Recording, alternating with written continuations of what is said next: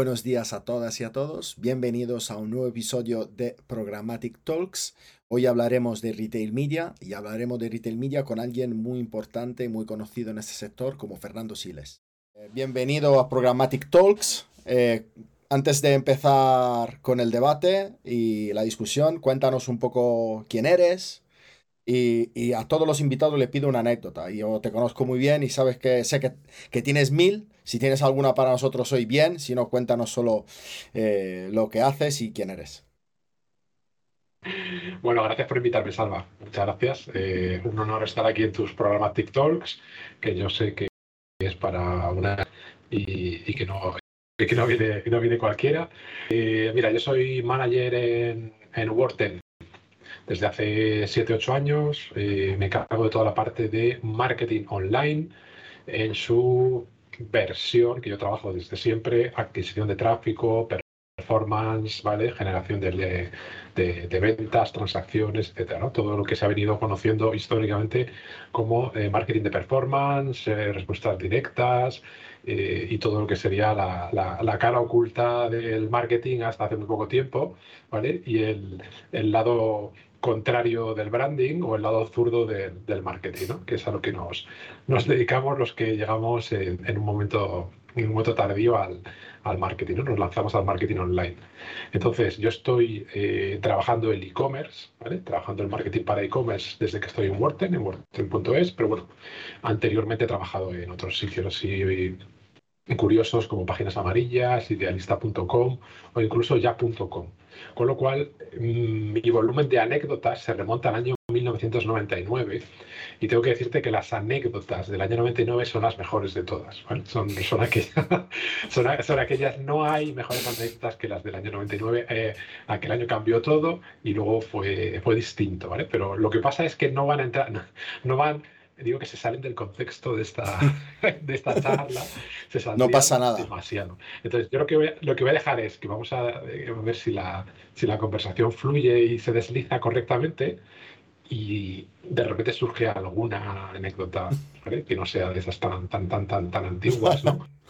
Que se me está ocurriendo. empleados, empleados que compraban, empleados de ya.com que compraban miles de productos en e-commerce que se dejaban, que se dejaban eh, comprar miles de productos en el carrito sin límite, eh, se enviaban a las oficinas eh, y luego nunca se pagaban bueno, hay cosas que ocurrieron durante la burbuja de, Internet, ¿vale? Pero que se pueden contar ahora porque hacía muchos años.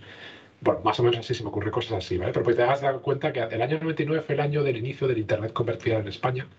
Y entonces, antes, justo antes de eso, hay algunas anécdotas muy de Far West.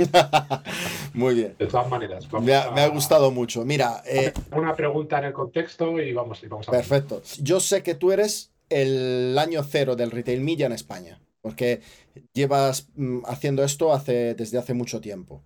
Entonces, cuéntanos un poco qué es el retail media. Vale, bueno, gracias, gracias. Me gusta estar en el año 1999 del retail media. ¿Vale? Me parece, me ha gustado cómo me lo has calificado. Eh, sí, eh, llevo, llevo, un tiempo, llevo unos años empujando el retail media para Worten y no solo para Worten, sino en general en Bría, ¿no? Entonces, eh, el retail media significa lo siguiente, significa asumir que tú como e-commerce eh, no solo eres una tienda, sino eres un soporte publicitario. Entonces, desde el momento que te tú te das cuenta de que tu web no, deja de, no es únicamente el lugar donde se compran eh, productos, sino que eres de hecho un soporte,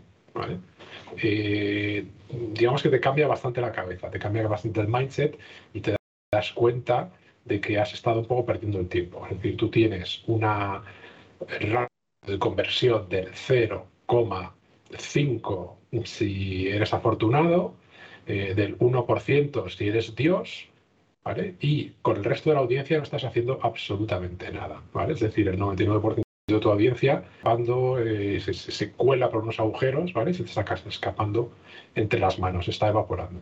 Entonces, el retail media significa asumir que eres un soporte, que eres un soporte publicitario, ¿vale? Que puedes impactar a una audiencia muy grande, que la gente pasa muchas horas en los e-commerce y que tú tienes una posibilidad de hacer dos o tres cosas, ¿no? Es decir, el e-commerce tradicionalmente eh, lo que ha hecho es eh, manejar un margen muy estrecho entre la compra y la venta, intentar generar algo de attach con eh, segundos productos, terceros productos, seguros, servicios, garantías, etcétera, y existe una tercera pata que es esta, que es el retail media. Bueno, pues esta pata es clave y darse cuenta de ella es una revolución completa, ¿vale? De cómo, eres y cómo te defines.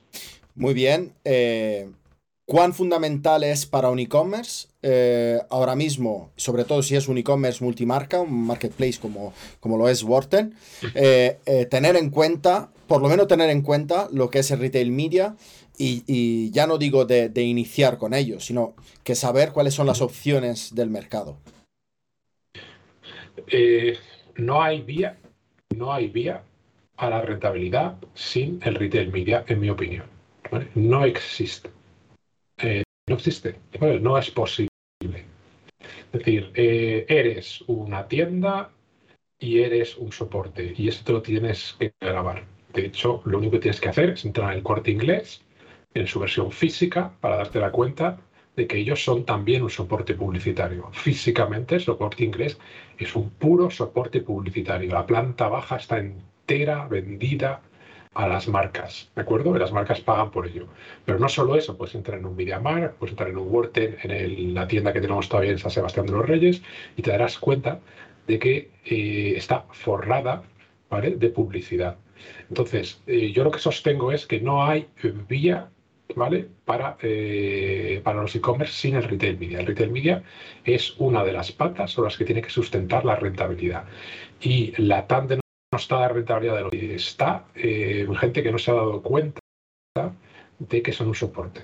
Eh, no han cruzado, digamos, esa frontera o no han pasado esa, no han pasado esa barrera, no han levantado esa barrera. Muy bien, o sea. Cuando levantes esa barrera, te darás cuenta de que sí existe una rentabilidad en el e-commerce. O, si eres e-commerce multimarca o, estás en el retail media o lo estarás de alguna forma, es el mensaje. si tú no eres fabricante, si tú no eres fabricante, estás en el retail media o lo estarás. Me gusta. Y me remito, y me remito a nuestros mayores, ¿vale? Eh, mayores son Amazon, en Francia hace Discount, ¿vale? En Holanda, en Polonia, ¿vale? Todos aquellos gigantes del marketplace, ¿vale? Que ya han conseguido triunfar. Día uno. Soy un e-commerce, quiero montar eh, mi departamento de retail media. ¿Qué hago? Bueno, pues yo creo que en momento uno, o sea, día uno, búscate un stack tecnológico. O sea, busca una plataforma tecnológica eh, que te permita crear un entorno de performance, de advertising, de performance programmatic, eh, es decir, que sea interoperable, que se pueda conectar vía API, eh, que se pueda pujar sobre él, que funcione sobre datos y sobre reto que te permita iterar, bueno, lo que es, lo que es el, o sea, búscate un stack tecnológico que cumpla publicidad en Internet. ¿Vale? Es decir, tiene que ser third party ad serving, no lo puedes servir tú, no lo puede servir tú, tiene que servirlo alguien, porque si no, no hay confianza, tiene que ser un entorno programático, tiene que estar basado en audiencias, tiene que permitir pujar no solo sobre tu site, sino en múltiples sites al mismo tiempo, y tiene que poder estar conectarse con todas las plataformas habidas y por haber, porque en retail media se respeta el mismo ecosistema que se respeta en el programa. Es decir, existen los DSPs, ¿vale? existen los publishers, existen los soportes, existe todo el conjunto y tú no puedes estar aislado, tú no eres una isla. Entonces, búscate un stack tecnológico que lo haga. Aquí, si me dejas hacer un momento de eh, publicidad, voy a decir a tu favor, te diré que Datmin, en Datmin estáis trabajando en esto, y, porque no me lo has pedido, podéis orientar a la gente que quiera entrar en retail media eh, precisamente en esto. En el día 1, búscate un stack tecnológico que cumpla con la publicidad en Internet, que son todas estas que he dicho, pasando por la base. Tiene que ser third party ad service. Si no lo es, si sirves tú mismo, no lo vas a conseguir nunca. Olvídate de eso. Bueno, perfecto. Gracias por, eh, eh, por la publicidad que, le, le, has dado a Dadmin. Eh, la realidad es que eh, hablas de stack tecnológico como primera barrera, digamos, que hay que superar, eh, pero yo sé que siempre hay como más que una barrera que, que superar, ¿no? ¿Nos podrías decir alguna otra barrera que, que, Aquí tendríamos, sí, aquí tendríamos dos barreras, ¿vale? Tendríamos barreras mentales, digamos, eh, culturales, y luego tendrías un histórico de eh, un histórico de protocolos o de acuerdos que ya están firmados.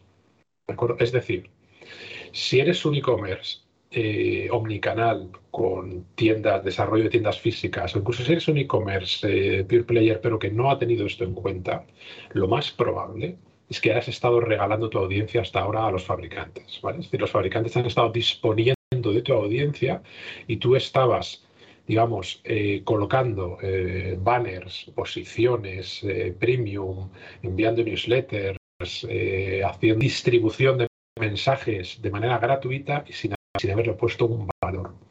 Y eso te ha generado un legacy con una serie de acuerdos que tienes que respetar, que tienen unas duraciones, que tienen unos tiempos, y que tú no puedes dar como si fuera jamón, decir a partir de ahora abrimos por aquí o abrimos por allí. Eso son eh, acuerdos con tus sagrados, ¿vale?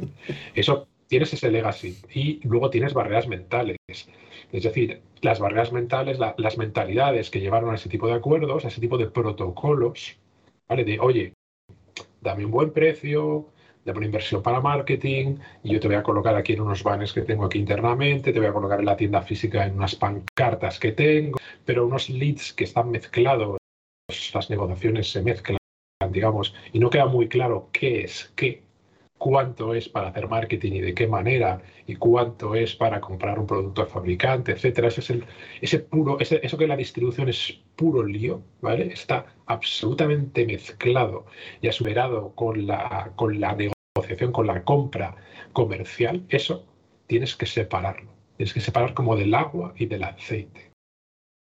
momento vas a empezar a dar lo que te piden y vas a empezar a demostrar rendimiento, ¿vale? Usando ese stack tecnológico y vas a empezar a reportar inversiones, ventas, clics, visitas, atendidos a carrito, de manera totalmente transparente. Es un cambio de mentalidad, tienes que separar de esas negociaciones la inversión de marketing o al menos una parte de ella para empezar a devolver caviar y no un mare magnum en un protocolo muy grande eh, que es muy lioso y que donde está todo mezclado. Eh, no sé si me explico el que... Vale, eh, pues has dicho antes la palabra el corte inglés. Eh, y entonces voy a sacar otra palabra que es Amazon, ¿no? sí. Quien te sigue en LinkedIn sabe perfectamente cómo pones en valor lo que está haciendo Amazon para sí mismo, ¿no? Entonces la pregunta, ¿es el retail media algo que un e-commerce puede hacer para luchar un poco contra la venta de gran distribución que está haciendo Amazon o mm, no tiene nada que ver? Bueno, a ver, eh, fundamental, fundamental. Eh, el corte inglés me encanta como ejemplo, me encanta entrar en el corte inglés de Madrid de la Castellana, eh, me encanta entrar en la planta baja y comprobar que aquello es puro marketing, ¿vale? De que lo que hay es una venta al metro cuadrado del perdón, una venta al centímetro cuadrado, Eh, de todos los espacios que caben en la planta, que caben en la planta baja, excepto el supermercado, y es eh, bastante frecuente en la, gran distribución. ¿Qué ocurre cuando entramos en Amazon? ¿Qué ocurre cuando buscas un portátil en Amazon o cuando buscas tecnología, sobre todo? Ocurre mucho con la tecnología en, en Amazon, que la mayor parte de las posiciones son de pago la mayor parte de las posiciones de Amazon son de pago. Amazon ha montado un stack tecnológico impecable que cumple las condiciones de la publicidad en Internet, que es básicamente una copia del stack que tiene Google para buscador y para, eh, y para performance, pero orientado a un e-commerce. ¿De acuerdo? Lo han hecho perfecto eh, y funciona muy bien. Hay dos, eh, hay dos frases muy manidas sobre Amazon que yo creo que necesitamos, son las que necesitamos reflexionar. Una que no da que no tiene beneficios. Y hay otra segunda frase, también bastante manida, que dice que Amazon es una empresa que obtiene sus beneficios únicamente por la venta de servicios en el cloud, por lo que llaman Amazon Web Services. Ambas frases son falsas. Amazon es una empresa en beneficios desde hace años y la entrada en beneficios no coincide con el despego de las ventas, no coincide con la entrada y con el despegue de las ventas de Amazon Web Services. La entrada de Amazon en beneficios coincide únicamente con el despegue del retail media. Y animo a todo el mundo a mirar una vez cada seis meses la PNL de, de Amazon, a ver sus cuentas, porque además recientemente han separado la publicidad de retail media y ahora sí se puede ver, cuando antes era más complicado y había que ir buscándola, ¿vale? había que ponerse la lupa e ir buscando dónde estaba eh, escondida. Ahora no, ahora puedes ver un negocio gigantesco que coincide con su entrada en beneficios. ¿vale? Por eso, a tu, a tu pregunta, la respuesta ha sido larga. Sí, es la única manera, es que tienes que de esta manera. Tienes que considerar que el retail media es aquella actividad que se corresponde en la tienda física con el attach o con la venta que te hace el vendedor. Es decir, el vendedor pone tu tienda en, el mundo físico, pone tu tienda en beneficios, porque consigue elevar el precio medio, consigue que no te compres ese lavavajillas tan básico, sino que te compres un fantástico lavavajillas Bosch, que que te va a dar un rendimiento extraordinario, te lo explica, ¿vale? Tú lo comprendes y te lo llevas. Todo eso en el online no existe y lo vas a perder, porque el, consumidor tiene el, eh, tiene el control y no hay manera de modificar su conducta. Esto no es posible. ¿vale? Entonces, retail media yo creo que prácticamente lo que te va a dar es ese plus que te da el, que te da el vendedor en la tienda física. Es ese sustituto eh, del margen que tienes eh, porque sabes conducir la venta. Lo que está en la distribución sabes que la, venta se puede conducir al menos en un porcentaje de, de consumidores que se dejan aconsejar. ¿De acuerdo? Entonces yo creo lo veo absolutamente básico. Podríamos decir que llevamos años diciendo que el consumidor con la digitalización ha cambiado y eh, adaptamos poco la planificación de nuestras campañas y que retail media ha venido un poco para dar ese paso de cambio de planificación porque el consumidor ha cambiado. eh, no sé si como se me habrá cambiado, pero desde luego su, no sé si se puede decir eso, eh, pero de actitud, ¿vale? O su comportamiento no tiene nada que ver en online eh, respecto al de, ¿vale? Yo creo que el, el contexto hace que seas totalmente distinto. Y sí, la respuesta es sí, es decir, sí, el, el retail media lo cambia absolutamente todo. El cambio es y no va adaptaciones, es decir, la mayor parte de las adaptaciones para hacer co-marketing o trade marketing, eh, haciendo una extensión de lo que tú haces en el mundo físico, no te van a funcionar en el, no te van a funcionar en el online. ¿vale? Eh, tienes que hacer un retail media que sea asimilable a las mejores prácticas de marketing online. Si no es así, eh, no te va a funcionar, porque el consumidor no lo va a percibir como que aporta valor. Con eso, me quiero, con eso me refiero que tú no puedes colocar un banner y decir que estás haciendo co-marketing, trade marketing o que estás ayudando a esto. No, no, no. Eso tiene que ir sustentado por el algoritmo. El algoritmo tiene que decidir en base a lo más vendido, lo que mejor funciona, porque le tiene que ofrecer un valor real al consumidor. ¿vale? Porque en el, en el online es puro pull. ¿Vale? Entonces el consumidor está tirando de ti. En el momento que tú intentas empujarle algo, intentas hacerle push, ya lo has perdido. ¿vale? Tienes que dejar que el pull fluya. Básicamente es la diferencia, ¿eh? por eso es la diferencia entre el off y el on. Muy bien. Eh, bueno, yo eh, diría, para los que nos oyen o nos ven en YouTube, ¿qué ejemplos hay, aparte Word, de Retail Media en España? si los conoces y si no, si tenemos que ir a inspirarnos fuera de la frontera de España, ¿a, qué empresa te inspiraría desde fuera? Si conoces algún caso.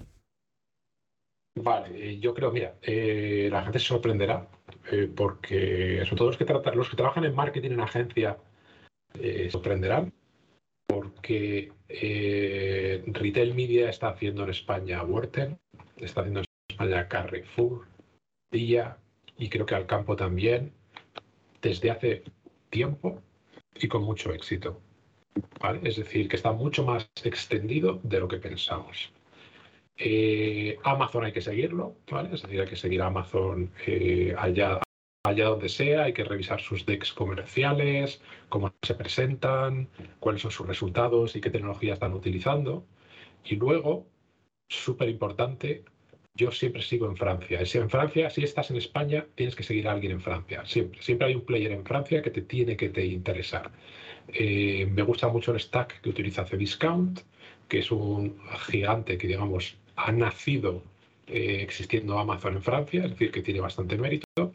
Y eh, yo es más o menos el que aconsejo seguir, ¿vale? Para, para, salirse fuera de España y ver otra cosa que no sea Amazon. Muy bien.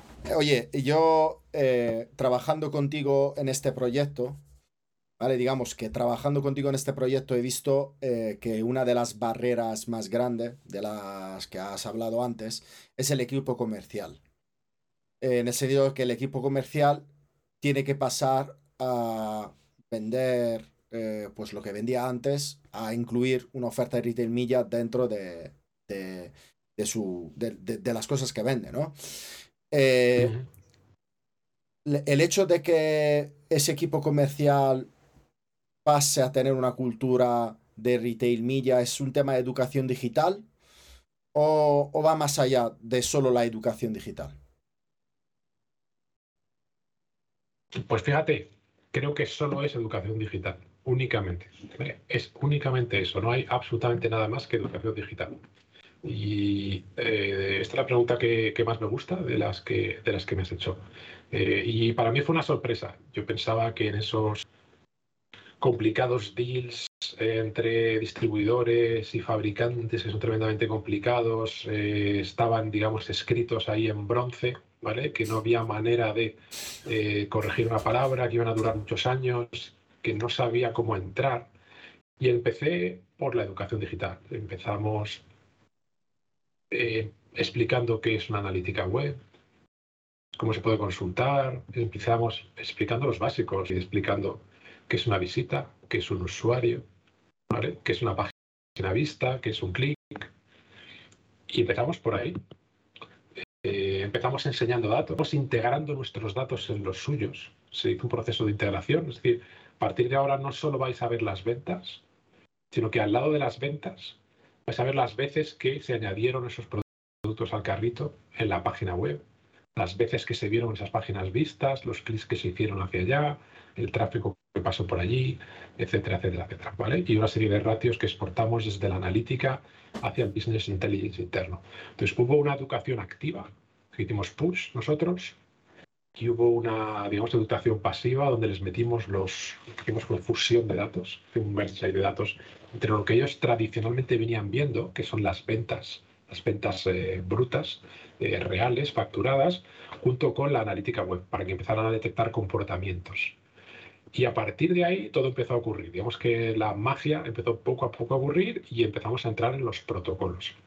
Entonces, en los protocolos de Worten ahora mismo, cuando tú cierras un, como fabricante un protocolo con Worten y dices, bueno, pues este año eh, vas a intentar comprarme tantas lavadoras y yo a cambio eh, pues te voy a ofrecer un gran precio porque es una gran compra lo que vas a hacer y tal, y voy a invertir en ti una parte en marketing entramos nosotros, entramos con nuestra pata de eh, marketing retail media de performance, devolviendo a esos fabricantes eh, transparencia y datos para que vean que lo que invierten aquí en Worten tiene un retorno que se puede atribuir a algo, que se puede atribuir a algún tipo de comportamiento, para que al menos eh, podamos tracear ese, ese tipo de inversiones.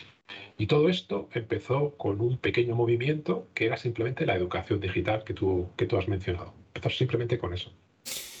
Pues eh, muy bien, Fernando. Eh, vamos acercándonos al final de la entrevista. Yo recuerdo a todos los eh, que nos están oyendo ahora o nos oirán más tarde que Fernando será uno de los special guests del ATS de Madrid, donde hablaremos de retail media. También tendrá la ocasión de compartir la mesa redonda con Jesús Sancho de, de Carrefour. Por lo tanto, yo desde la profunda admiración que tengo por, eh, por Fernando, os aconsejo eh, de verdad escuchar lo que dice, porque llevo mucho tiempo mm, estando trabajando con él y creo que son cosas bastante certeras, ¿no?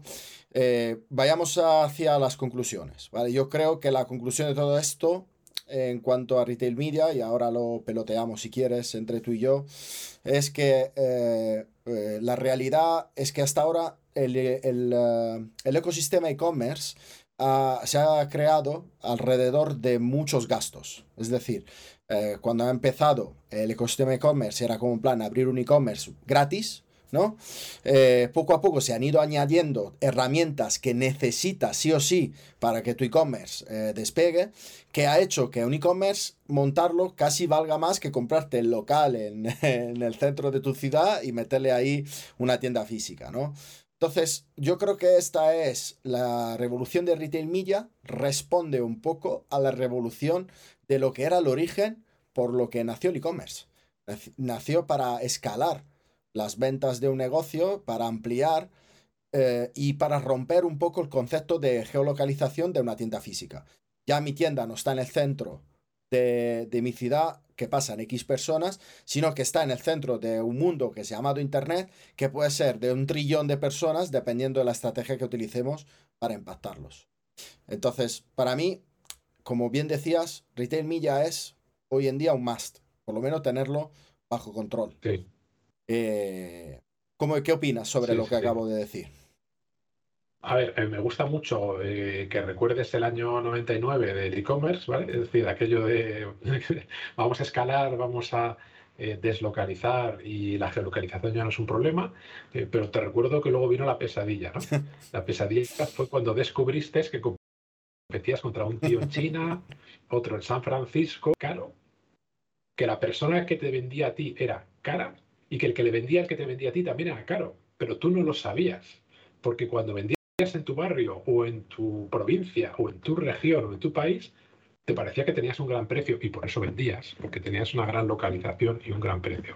Pero la pesadilla fue cuando descubriste que el fabricante que te vendía a ti, en realidad, te estaba vendiendo muy caro o había una serie de intermediarios en el medio. Y ahí empezó la pesadilla, porque todos nos lanzamos a comprar en el sitio más barato, en el sitio que tenía mejor servicio, que nos daba mejor confianza, pero mantenía ese precio. Entonces, para paliar esa pesadilla que ha durado hasta hace muy poco, ha venido el retail media. ¿vale? Retail media viene a paliar en parte esa pesadilla, es decir, te proporciona eh, un ingreso, también te proporciona una relación distinta eh, con, el, con, el, con el fabricante, te proporciona una conversación distinta eh, con él, una manera distinta de hablar, eh, te le da a todo esto un enfoque profesional y además viene a arreglar el trade marketing online para e-commerce o el co-marketing online para e-commerce que estaba absolutamente roto, que las tiendas físicas funcionan muy bien porque llevan 200 años practicándolo, pero que en el online estaba roto. Las malas noticias, porque no pueden ser todo tan buenas, es eh, aquellos que eh, eran una pesadilla para ti, ¿vale? Y que hacían que el e-commerce eh, no tuviera margen, también han descubierto retail media y lo han descubierto hace varios años. O sea que date prisa en recuperar el tiempo perdido, ¿vale? Porque ahora la inversión se la tienes que quitar a ellos, ¿vale? No podías, no podías concluir mejor esto, ¿no? Date prisa para Retail Media y, métete en esto ya. Muchísimas gracias, Fernando, por eh, tu tiempo. gracias por invitarme. Y nos vemos en el ATS. Y para cualquier de nuestros eh, nuestra audiencia que quiera pedir algo sobre Retail Media, le paso tu contacto. Así que nada. Venga. Hasta luego. Un abrazo fuerte. Venga. Hasta luego.